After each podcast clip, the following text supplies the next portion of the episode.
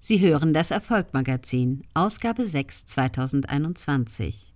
Gelesen von Claudia Kohnen. Rubrik Erfolg. Christoph Walz. Geschichte des beliebtesten Bösewichts der Welt. Christoph Walz ist kein typischer Star. Er ist vielmehr ein echter Schauspieler mit Tiefgang. Die Klatschgeschichten, mit denen sich die anderen Stars der Branche herumschlagen müssen, sucht man bei Walz vergeblich. Dies liegt vielleicht auch an seiner langen Vorgeschichte, bevor er die Weltbühne betrat. Der gebürtige Österreicher kam tatsächlich erst mit 52 in Hollywood an und feiert seitdem die ganz großen Erfolge.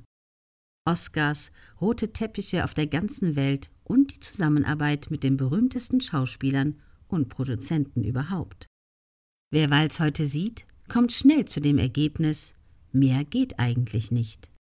Interessanter ist auch die Frage, wie fing das alles an? Sein 65. Geburtstag gibt Anlass zur Rückschau auf ein Schauspielerleben eines Wahnsinnigen oder zumindest eines Mannes, der ziemlich gut Wahnsinnige spielen kann. Bewegtes Familienleben. Walz stammt aus einer Theater- und Schauspielerfamilie. Schon seine Großmutter war Schauspielerin am Theater. Seine Eltern haben als Bühnen- und Kostümbildner ebenfalls am Theater gearbeitet.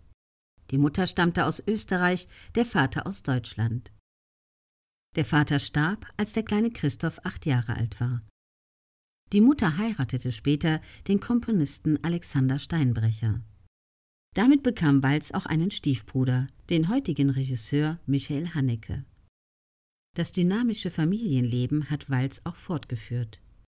Mit seiner damaligen Frau hat er drei Kinder.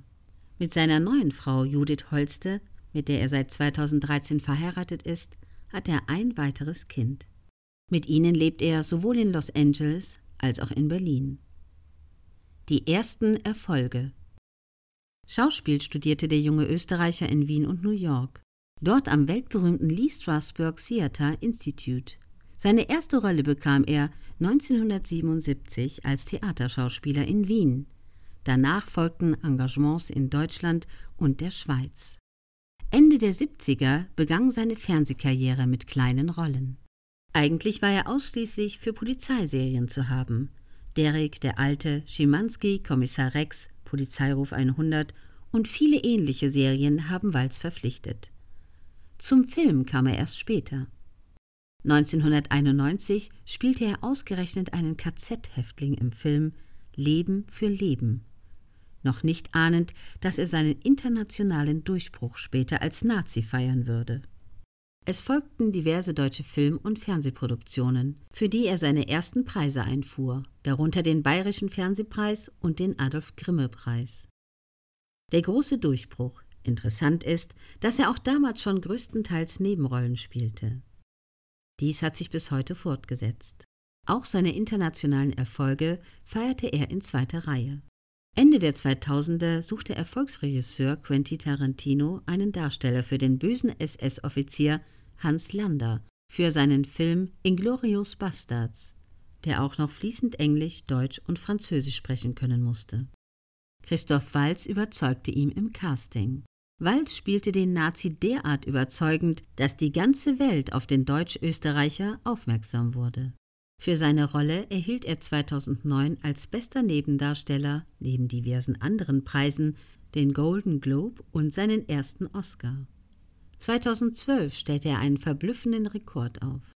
Denn für seine Rolle im neuen Film von Tarantino, Django Unchained, wurde Walz ebenfalls als Nebendarsteller engagiert und gewann erneut den Golden Globe und einen Oscar. Die größte Ehre. Walz gehört zu den sehr fleißigen Schauspielern. Für bis zu fünf Produktionen im Jahr stand er vor der Kamera und das seit Jahrzehnten. Hunderte Produktionen sind so entstanden, mit denen er teils große Erfolge einfuhr. Auch als Drehbuchautor und Regisseur war er für diverse Filme und Serien verantwortlich.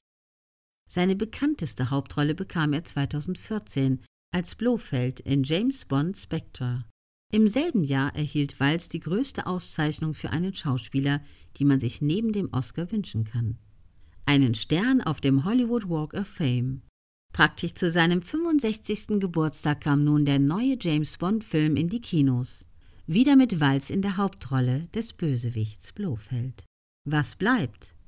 Nach all den Erfolgen, die Christoph Walz ohne Bling Bling und Skandale einfahren konnte, bleibt festzuhalten, er ist einer der talentiertesten, fleißigsten und professionellsten Schauspieler, den die Welt in den letzten Jahrzehnten gesehen hat.